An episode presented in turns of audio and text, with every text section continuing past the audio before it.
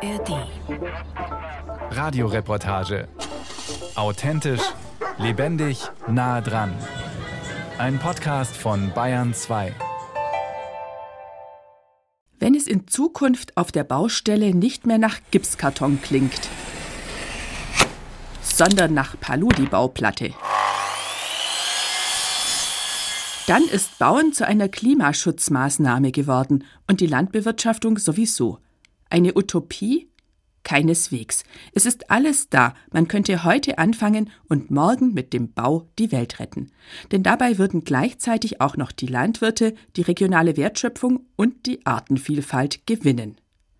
Der Clou an diesen neuen Baustoffen, die für den Innenausbau oder die Dämmung eingesetzt werden, sie sind aus Pflanzen, die auf wiedervernässten Moorflächen angebaut werden.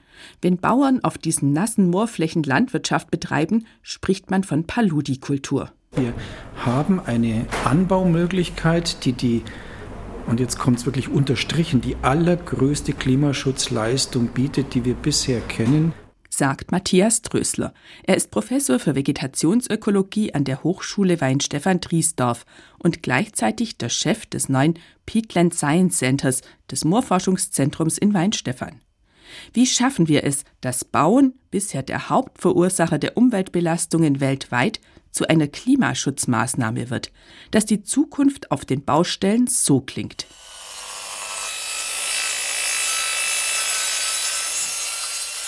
Was haben wir schon? Was fehlt noch? Was sind die größten Hürden? Und kann das wirklich so gut ausgehen? Bevor es um die großen Fragen geht, erst einmal ein paar Hintergründe. Über die Moore.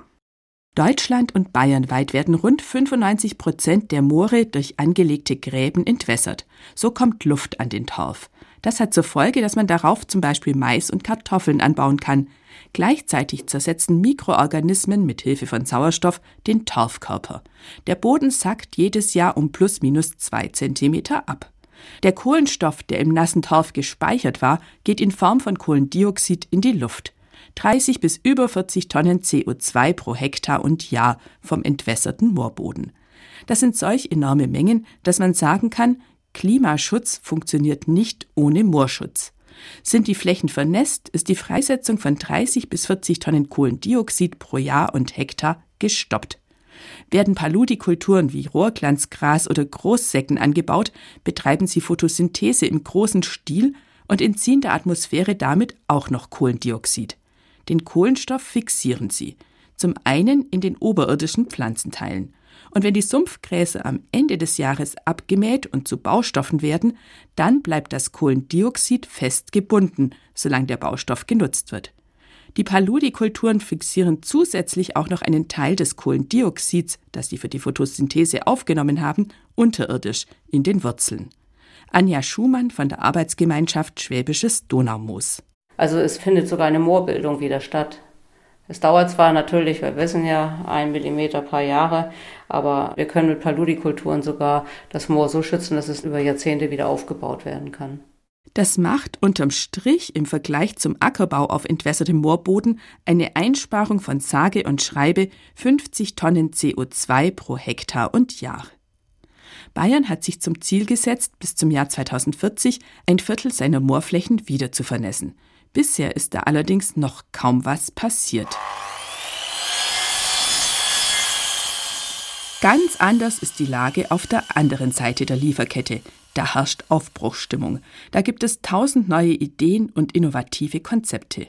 Nehmen wir nur einmal das Geschäftsmodell von Marcel Burgstaller, dem Chef von iStraw, einer Firma, die bisher einen Dämmstoff aus Stroh zum Einblasen vertreibt und jetzt auch Paludi-Baustoffe auf den Weg bringen will. Ich verkaufe Ihnen eine Nutzungslizenz für eine Produktionsanlage. Das heißt, Sie kriegen von uns die Anlage gestellt und wir kümmern uns komplett um die Martung und darauf, dass die Anlage läuft. Das heißt, das ist niemals Ihr Kopfschmerz. Wir haben auch ein Service-Level innerhalb von 24 Stunden, läuft diese Anlage in jedem Fall wieder. Die Lizenz soll um die 200.000 Euro kosten für zehn Jahre. Die Produktionsanlage, die man ganz simpel in einer ungenutzten Lagerhalle aufbauen könnte, stellt Trockenbauplatten aus trockenem Pflanzenmaterial her, also zum Beispiel aus Stroh, Heu oder aus einer Paludikultur wie Rohrglanzgras oder Großsäcken. Wenn Sie jetzt heute eine Lizenz bei mir kaufen würden, dann hätten wir in einem halben Jahr haben Sie eine Produktion da stehen und können starten zu produzieren. Dann haben Sie aber auch schon die Aufträge da liegen, weil zum Beispiel heute habe ich jetzt mit einer Architektin telefoniert, die wollen jetzt in München einen großen Umbau machen von bestehenden Hochhäusern. Da gehen in solche Hochhäuserprojekte gehen 30, 40.000 Quadratmeter rein. Das ist eine Jahresproduktion von einer Linie. Also der Markt ist da. In der Trockenbauplatte sind keine Bindemittel, sie ist nur mit Altpapier umhüllt. Wenn man sie irgendwann mal wieder ausbaut, könnte man sie einfach häckseln und kompostieren. Oder seltene Erden wie das Halbmetall Germanium daraus gewinnen. Das ist wirklich noch Zukunftsmusik. Doch wer weiß, Marcel Burgstaller spielt mit dem Gedanken, dass er die Platten nach ihrer Nutzungsdauer wieder zurücknimmt. Ich habe mir das angeschaut. 2009 lag Germanium bei der Tonne bei 300 Euro. Aktuell liegt es irgendwo bei 2000 Euro die Tonne. Ja, wo liegt es jetzt in 50 Jahren? Das heißt, rein theoretisch, wenn man jetzt mal verrückt denkt, sagt, okay, wir machen jetzt Platten aus Pflanzen, die in sich Germanium angereichert haben und reißen die in 50 Jahren ab. Wir nehmen die in 50 Jahren zurück. Dann wird es über einen Pyrolyseprozess, wird es quasi CO2-frei dann mehr oder weniger verdampft und das Germanium bleibt übrig haben wir vielleicht nachher einen höheren Wert dadurch erreicht, dass wir einfach eine Art Urban Mining mit seltenen Erden gestaltet haben. Ganz ehrlich, natürlich ist da einiges zu überlegen und das ist auch, sag ich mal, ein sehr grober Ansatz zunächst mal. Aber wenn man, denke ich, so in diese Richtungen denkt, dann können wir Modelle schaffen, die auch für Investoren interessant sind. Bauen für das Klima, was haben wir schon? Also wenn man hier so gegenklopft, wie stabil sich das anhört, ja. Und wenn du da drüben stehen würdest, glaube ich, könntest du uns jetzt hier drin nicht reden hören. Und das für 8 cm breite Wände, das spart ja auch wieder Räumlichkeiten. Wir müssen ja in unserer Quadratmeterzahl im Bau immer zurück. Anja Schumann, Agraringenieurin bei der Arbeitsgemeinschaft Schwäbisches Donaumoos in Riedheim bei Günzburg, hat neulich in ihrer Wohnung eine neue Trennwand aus Strohbauplatten zwischen Bad und Küche einbauen lassen. Bauplatten aus Paludi-Pflanzen gibt es bislang nur in kleinen Mustergrößen. Doch man kann davon ausgehen, dass sie sich wie die Strohplatten verarbeiten lassen. Ja, eigentlich brauchst du nur einen kreissägigen Cutter und ein Klebeband, dann Akku und Schrauben. Und das andere, wie gehabt im Trockenbau. Kannst Aluständer nehmen, Holzständer, alles. Und die sind ja selbsttragend, die Wände. Das ist jetzt auch das Gute. War ganz überrascht. Und es ging unheimlich schnell. Das haben wir innerhalb eines Tages hier alles hochgezogen. Die Platten sind 80 cm breit, die Länge wird nach Wunsch produziert und 38 mm stark. In Zukunft sollen auch noch deutlich dünnere produziert werden. Darauf, dass man sie nicht nur aus Stroh und Heu, sondern auch aus Paludi-Gräsern machen könnte, ist Marcel Burgstaller, der Chef von Eistra, nicht selbst gekommen. Da bin ich vor anderthalb Jahren durch Raphael Burgertsmeier vom Donaumustzweckverband draufgestoßen worden. Das war ein kurzes Telefonat, ähm, wo wir einfach die Frage hatten, könnten Sie sich vorstellen, anstatt Stroh auch mit Moorkultur, mit Paludikulturen zu arbeiten. Hat er mich auch gefragt, was Paludikulturen überhaupt sind. Ich glaube, das geht den meisten so, dass die das davor noch gar nie gehört haben. Raphael Burkhardsmeier hat einen ähnlich klingenden Nachnamen wie der Ice-Straw-Chef Marcel Burgstaller und auch was mit Paludi zu tun doch einen anderen Job. Raphael Burkhardsmeier versucht beim Oberbayerischen Donaumoos-Zweckverband Wertschöpfungsketten für Paludi-Material aufzubauen. Nicht nur Produkte für den Bau. Aus den Sumpfgräsern kann man unter anderem auch Papier, Katzenstreu und Biokunststoffe machen. Bei welchen Baustoffen ist die Entwicklung seiner Einschätzung nach am weitesten fortgeschritten? Am weitesten würde ich eigentlich momentan die Platten im Trocken- und Innenausbau sehen und fast gleichermaßen diese Möbelplatten und Furniere, diese sehr hochwertigen Platten, wo wir wirklich schon weit über die ersten Versuche hinaus schon Testproduktionen am Laufen haben und auch da sehr gute Ergebnisse schon sehen. Eine andere Art Bauplatten werden aus Rohrkolben, also TÜFA, hergestellt. Martin Kruse, Professor am Fraunhofer Institut für Bauphysik in Holzkirchen, hat sie vor mehr als 20 Jahren mitentwickelt. Zu Vorführzwecken kann man sie mit einem Betonmischer herstellen.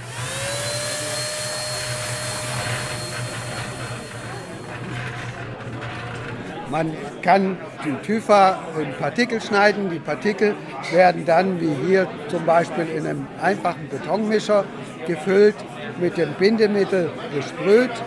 Die besprühten Partikel werden dann in eine Presse gefüllt, unter Druck in Plattenform gebracht verriegelt und können dann über Nacht aushärten. Als Bindemittel dient Magnesiumcarbonat, ein Mineral, das auch als Lebensmittelzusatz eingesetzt wird und den Brandschutz verbessert. Die Typha-Platten haben auch eine aussteifende Funktion. Sie eignen sich unter anderem sehr gut für die Restaurierung von alten Fachwerken. Rohrkolben sind im Anbau jedoch anspruchsvoller als andere Paludikulturen. Immer wieder ist zu hören, sie eignen sich nicht für süddeutsche Verhältnisse. Das Bundeslandwirtschaftsministerium fördert ganz aktuell ein großes Forschungsprojekt, das den Rohrkolbenanbau in den niedersächsischen Mooren etablieren will. Martin Kruse was man halt braucht als Bedingung. Ich muss zum einen überstauen können über eine gewisse Wachstumsperiode. Zum anderen, Zypher ist ein Vielzehrer, der braucht viele Nährstoffe, die er allerdings aus dem Oberflächenwasser entnehmen kann. Und dann kriegt man auch sehr gute Erträge. Und ein dritter Baustoff aus Paludi-Material, von dem es zumindest schon Muster gibt, Dämmplatten aus Sumpfgrasschaum. Auch entwickelt von einem Fraunhofer-Institut, sagt Anja Schumann von der Arbeitsgemeinschaft Schwäbisches Donaumoos. Also nachwachsender Styroporersatz. Aber da haben sie jetzt ihre Lizenz erstmal an jemanden gegeben, der das mit Holzschaum macht. Und der baut jetzt ein Werk und da muss man sich jetzt die Kosten auf der Zunge zergehen lassen. Es kostet 80 Millionen, dieses Werk. Ja, und das ist klar, dass der jetzt für sich jetzt erstmal die Lizenz haben will, um mit Holzschaum dann zu arbeiten. Was ich aber gar nicht so als schlimm empfinde, ist, dass wir, wenn wir in 10 oder 20 Jahren nachrücken, Holz wird ein ganz knapper Stoff werden und dann wird er dankbar sein, dass wir ihm Paludikulturen dafür liefern. Dann sind wir dann auch so weit mit unseren Flächen, dass wir ihm auch dann Material liefern können. Das heißt, in den nächsten Jahren ist aus den bayerischen Mooren am ehesten mit Trockenbauplatten zu rechnen. Stefan Wiedemann, Geschäftsführer des Bauunternehmens Bendel in Günzburg, geht davon aus, dass die Nachfrage eigentlich schon da ist. Einsetzbar sind die im gesamten Innenausbau, im Neu- und im Altbau, Einfamilienhaus, Doppelhaus, Reihenhaus, hätte ich jetzt gesagt, unbedenklich für nicht tragende Wände, für Dachschrägen, für Deckenverkleidungen, Wandverkleidungen überall einsetzbar. Der Haken an der Sache, Einfamilien-, Doppel- und Reihenhäuser werden derzeit so gut wie nicht gebaut. Ist so, ja. Aber das kommt schon wieder. Also ich denke mal, die großen Einfamilienhäuser, die Zeiten sind wohl vorbei, aber Doppelhäuser, Reihenhäuser, kleinere, seriell hergestellte Einfamilienhäuser, der Markt, der wird schon wieder kommen. Auch bei Renovierungen könnte man die Trockenbauplatten gut brauchen, heißt es von vielen Seiten. Und renoviert wird gerade viel. Doch werden die Paludi-Platten nicht zu teuer sein? Im Moment schätzen wir das Delta zwischen 25 und 35 Prozent, also nicht wirklich viel. Wenn man das jetzt auf ein normales Einfamilienhaus umrechnet, die nicht tragenden Trennwände, da wären wir bei Mehrkosten von zwischen 3.000 und 6.000 Euro. Bei einem Gebäudepreis von 450.000 Money ist das durchaus erträglich. Und ich meine, dass viele Privatkunden und mittlerweile auch viele Geschäftskunden auf das Thema anspringen würden. Also auch für Büros, für Gewerbeeinheiten, für Hotels bin ich absolut felsenfest überzeugt. Auch viel größere Wirtschaftsunternehmen als die Baufirma Bendel sind an Baustoffen aus Paludi-Material interessiert, so eine Auskunft der Michael Otto Stiftung. Um die Trockenbauplatten auch in einem größeren Bürogebäude oder in einem Hotelbau einsetzen zu können, fehlen allerdings noch einige Zulassungen. Stefan Wiedemann von der Firma Bendel. Gerade hinsichtlich Brandschutz, Feuchteschutz, denn das, was jetzt im Einsatz ist, also was diese Platten ja ersetzen sollen, die haben natürlich schon auch bauphysikalisch gute Eigenschaften. Damit wären wir bei der Frage Bauen fürs Klima, was fehlt noch? Die Zulassungen setzen labortechnische Prüfungen voraus, sie gehen ins Geld. Hohe Unkosten für die kleinen Unternehmen, die die Prototypen entwickelt haben. Der Staat sollte die Kosten für die Zulassungen zumindest zum Teil übernehmen. Das hört man von den Fachleuten immer wieder. Zum Beispiel von Anke Nord. Zum jetzigen Zeitpunkt denke ich, dass es sehr hilfreich wäre, wenn Zulassungsprüfungen die Kosten da unterstützt werden würden. Anke Nord ist Paludi-Expertin am Greifswalder Moorzentrum in Mecklenburg-Vorpommern. Da gab es zum Beispiel auch allgemein, jetzt nicht für Paludi, aber allgemein für Dämmstoffe aus nachwachsenden Rohstoffen mal ein großes Projekt, wo genau das gemacht wurde, wo in verschiedenen wissenschaftlichen Institutionen so eine grundlegenden Kennwerte ermittelt wurden, die dann eben dazu führen, dass dieser Zulassungsprozess schneller wird, vereinfacht wird. Doch während das Landwirtschafts- und das Umweltministerium in München immer wieder Paludi-Projekte fördern, engagieren sich das bayerische Wirtschaftsministerium und das bayerische Bauministerium bislang überhaupt nicht für die zukunftsfreundliche Wertschöpfung aus dem nassen Moor. Auf eine Nachfrage antworten die Pressestellen der beiden Ministerien zur Klarstellung bestätige ich Ihnen, dass das bayerische Wirtschaftsministerium keine spezifische Förderung für die Erforschung oder Verwertung von Paludi-Baustoffen im Portfolio hat. Das ist korrekt. Wie bereits geschildert, ist die Haltung des Bayerischen Staatsministeriums für Wohnen, Bau und Verkehr stets Baustoffneutralität. Baustoffneutralität. Das Bauministerium will also alle Baustoffe gleich behandeln, egal ob sie das Klima schützen, in der Region landwirtschaftliche Einkommen generieren und die Artenvielfalt fördern oder ob sie einen hohen CO2-Ausstoß verursachen und von Weltkonzernen erzeugt werden. Sind die fehlenden Zulassungen die größte Hürde? Nein, es gibt noch eine größere Hürde. Man sagt immer so schön Henne-Ei-Problem. Das Ei-Huhn-Problem. Dreht sich so ein bisschen im Kreis, das berühmte Henne-Ei-Problem. Mit Henne-Ei-Problem ist gemeint, die Landwirte sind noch nicht bereit, ihre Felder wieder vernässen zu lassen, solange sie keine Firma im Dorf haben, die ihnen für die nächsten 20 Jahre die Paludi-Gräser abnimmt. Und die Firma kommt nicht ins Dorf, weil es dort keine Bauern gibt, die ihre Moorflächen wieder vernässen lassen. Wenn man allerdings damit rechnet, dass Marcel Birkstaller nur ein halbes Jahr braucht, um seine Produktionsanlage in einer Maschinenhalle aufzubauen, dann sind die Landwirte im Verzug. Denn Wiedervernässen und Paludikultur etablieren dauert ein paar Jahre. Doch weder bei Anja Schumann von der Arbeitsgemeinschaft Schwäbisches Donaumoos noch bei Annette Freibauer von der Bayerischen Landesanstalt für Landwirtschaft hat sich bisher ein interessierter Landwirt gemeldet. Leider noch nicht, muss ich echt sagen. Aktiv ruft da jetzt keiner an und sagt, ich habe von euch gehört und ich will jetzt Paludikultur machen. Im oberbayerischen Donaumoos, das mal das größte Niedermoor Deutschlands war, haben sich einige Landwirte vor einem Jahr zur Interessensgemeinschaft Unser Donaumoos zusammengeschlossen. Sie wollen mitreden bei den geplanten Moorschutzmaßnahmen in ihrer Region. Siegfried Schneeweiß-Müller hat früher ein Landwirtschaftsamt geleitet und ist jetzt aktives Mitglied bei der IG.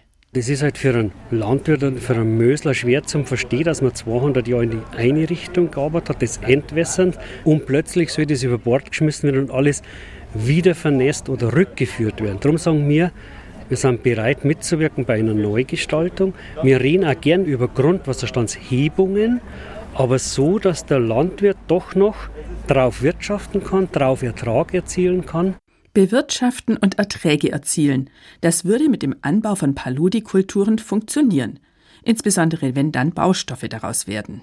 Das, glaube ich, ist ein Baustein, der ganz aktiv angegangen werden muss, weil ich da wirklich relativ schnell Wertschöpfungsketten, damit Wertschätzung aufbauen kann. Und wenn der Landwirt wirklich sagen kann, Mensch, ich erzeuge den Rohstoff, bin vielleicht in der Wertschöpfungskette bei der Produktion mit dabei, und ich sehe, das Produkt ist dort verbaut, wird wertgeschätzt und der CO2-Speicher wird mir auch noch vielleicht entlohnt oder honoriert oder ich glaube schon, dass da Potenzial ist, das man nutzen soll. Wer müsste denn eigentlich für die Kosten der Wiedervernässung aufkommen? Der Landwirt? Annette Freibauer ist die Vizepräsidentin der Bayerischen Landesanstalt für Landwirtschaft. Also letztendlich ist das ja eine Frage des Eigentümers und des Bewirtschafters, aber momentan kann ich das jetzt ja schon über die Landschaftspflege- und Naturparkrichtlinie bis fast vollständige Förderung auch fördern lassen. Und so ist eigentlich auch der Plan, dass diese ganzen Planungsmaßnahmen und dann die entsprechende bauliche Ausführung auch mit einer weitestgehend vollständigen staatlichen Förderung passieren soll. Und würde das funktionieren, wenn ein einzelner Landwirt auf einzelnen Flächen das Wasser halten will, damit der Boden nicht mehr entwässert wird? Da würde ich sagen, da ist technisch gar keine Hürde vorhanden. Man weiß, wie es geht, man muss es nur machen. Vom nächsten Jahr an sollen die Landwirte, die ihre Moorflächen wieder vernässen lassen und Paludikulturen anbauen, im Rahmen des Moorbauernprogramms gefördert werden. Annette Freibauer kann doch keine Summen nennen, denn das Programm ist derzeit noch im Genehmigungsverfahren bei der EU-Kommission. Da wird die Förderung dann sehr, sehr hoch ausfallen müssen, weil wir ja bisher noch gar keine gesicherten Märkte für diese Rohstoffe haben. Und auch hier ist eine langfristige Förderung geplant. Vielleicht machen dann gleich etliche Landwirte mit und lassen ihre Moorflächen wieder vernässen.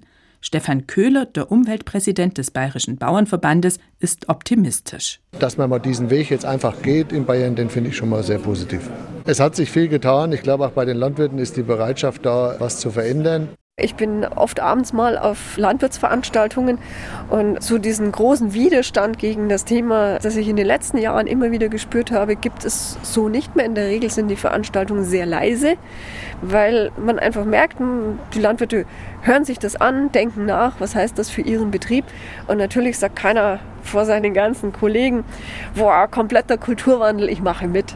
Das muss man sich auch wirklich für den eigenen Betrieb und die eigene Zukunft gut überlegen ergänzt Annette Freibauer. Andererseits ist es für einen Landwirt mit Moorflächen riskant, so weiterzumachen wie bisher. Wir haben auch mal ausgerechnet, wie lange kann man eigentlich die jetzige Landwirtschaft mit Entwässerung, mit Torfschwund noch weiter betreiben, weil ja der Torfboden jedes Jahr ein Stückchen sackt und im Naturschutzgesetz in Bayern steht, dass die Entwässerungstiefe nicht weiter vertieft werden darf. Dann kann man sich ausrechnen, wie viele Jahre habe ich noch Zeit, bis ich eh nasse Füße bekomme. Auf 40 Prozent der bayerischen Moorflächen wird spätestens in 30 Jahren kein Ackerbau mehr möglich sein.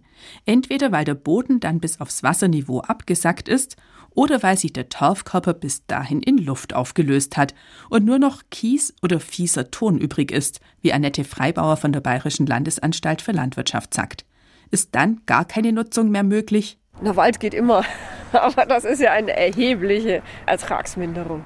Damit der Durchbruch wirklich bald gelingt, sollte im schwäbischen Donaumoos ein Moorkompetenzzentrum etabliert werden, mit einer Versuchsanlage, die Bauplatten aus Paludi-Material produziert, sagt Anja Schumann, Agraringenieurin bei der Arbeitsgemeinschaft Schwäbisches Donaumoos in Riedheim bei Günzburg.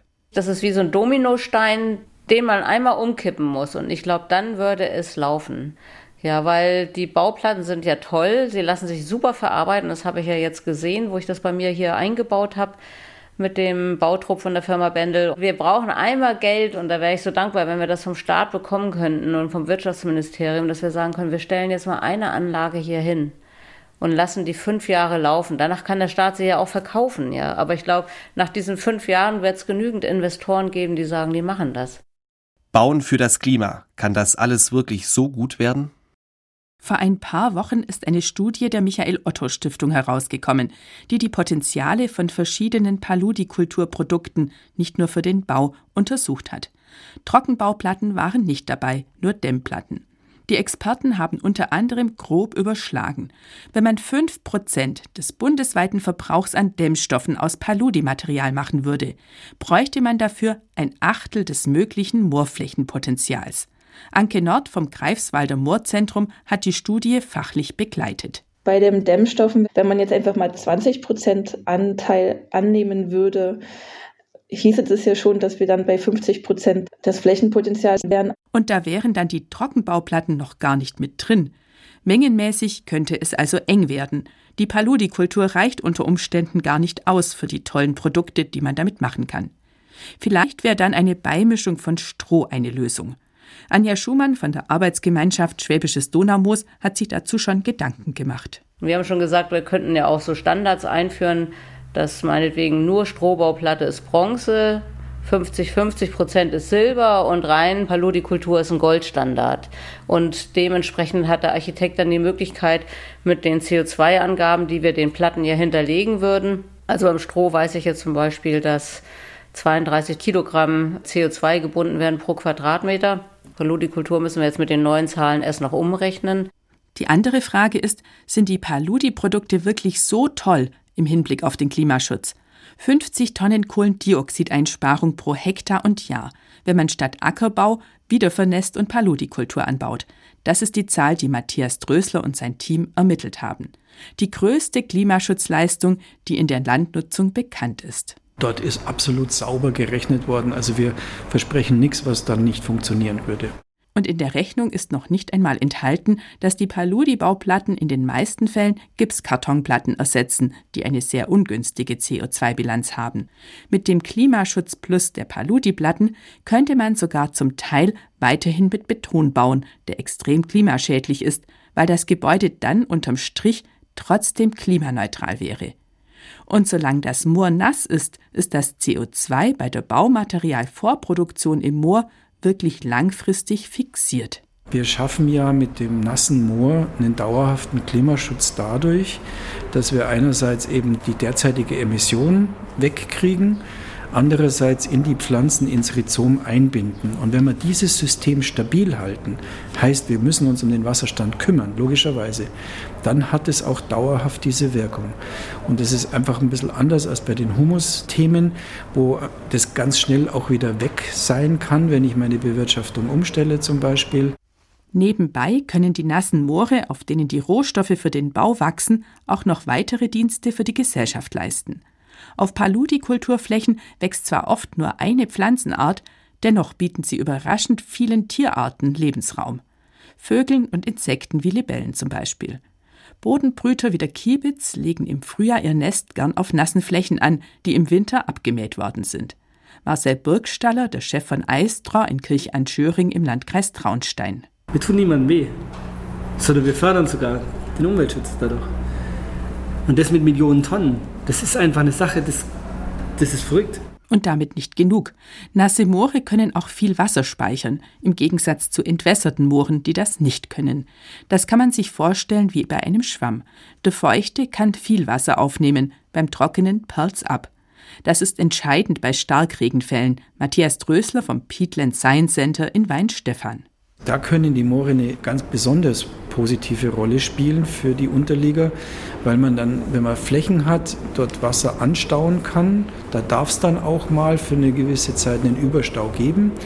Und wenn wir da drin dann die Paludikulturen etabliert haben, denen macht es überhaupt nichts aus, wenn sie mal nasse Füße haben. Die überleben das wunderbar und dann lässt man von dort aus das Wasser langsam wieder in die Fläche zurück. Und der nächste Nebeneffekt, den ich jetzt gerade vor kurzem mit den Wasserwirtschaftsbeamten besprochen habe, ist, dass die auch wollen, dass die Grundwasserspeicher wieder aufgefüllt werden. Was wir aber im Moment tun, ist, dass wir im Grunde Starkregenereignisse über die Oberflächengewässer ableiten. Deswegen wären die auch langsam dabei und froh, wenn man solche Rückhalteräume schafft, gerade im Moor, und dann steht ja das Wasser da nicht einfach drin rum, sondern das sickert dann ja auch in das Grundwasser wieder ein und man stützt auch diese großen Grundwasserkörper. Es ist fast nicht zu glauben. Mit Paludi-Pflanzen aus dem nassen Moor kann man also nicht nur für das Klima bauen, sondern auch für die Artenvielfalt und die Wasserreserven. Es könnte wirklich gut ausgehen.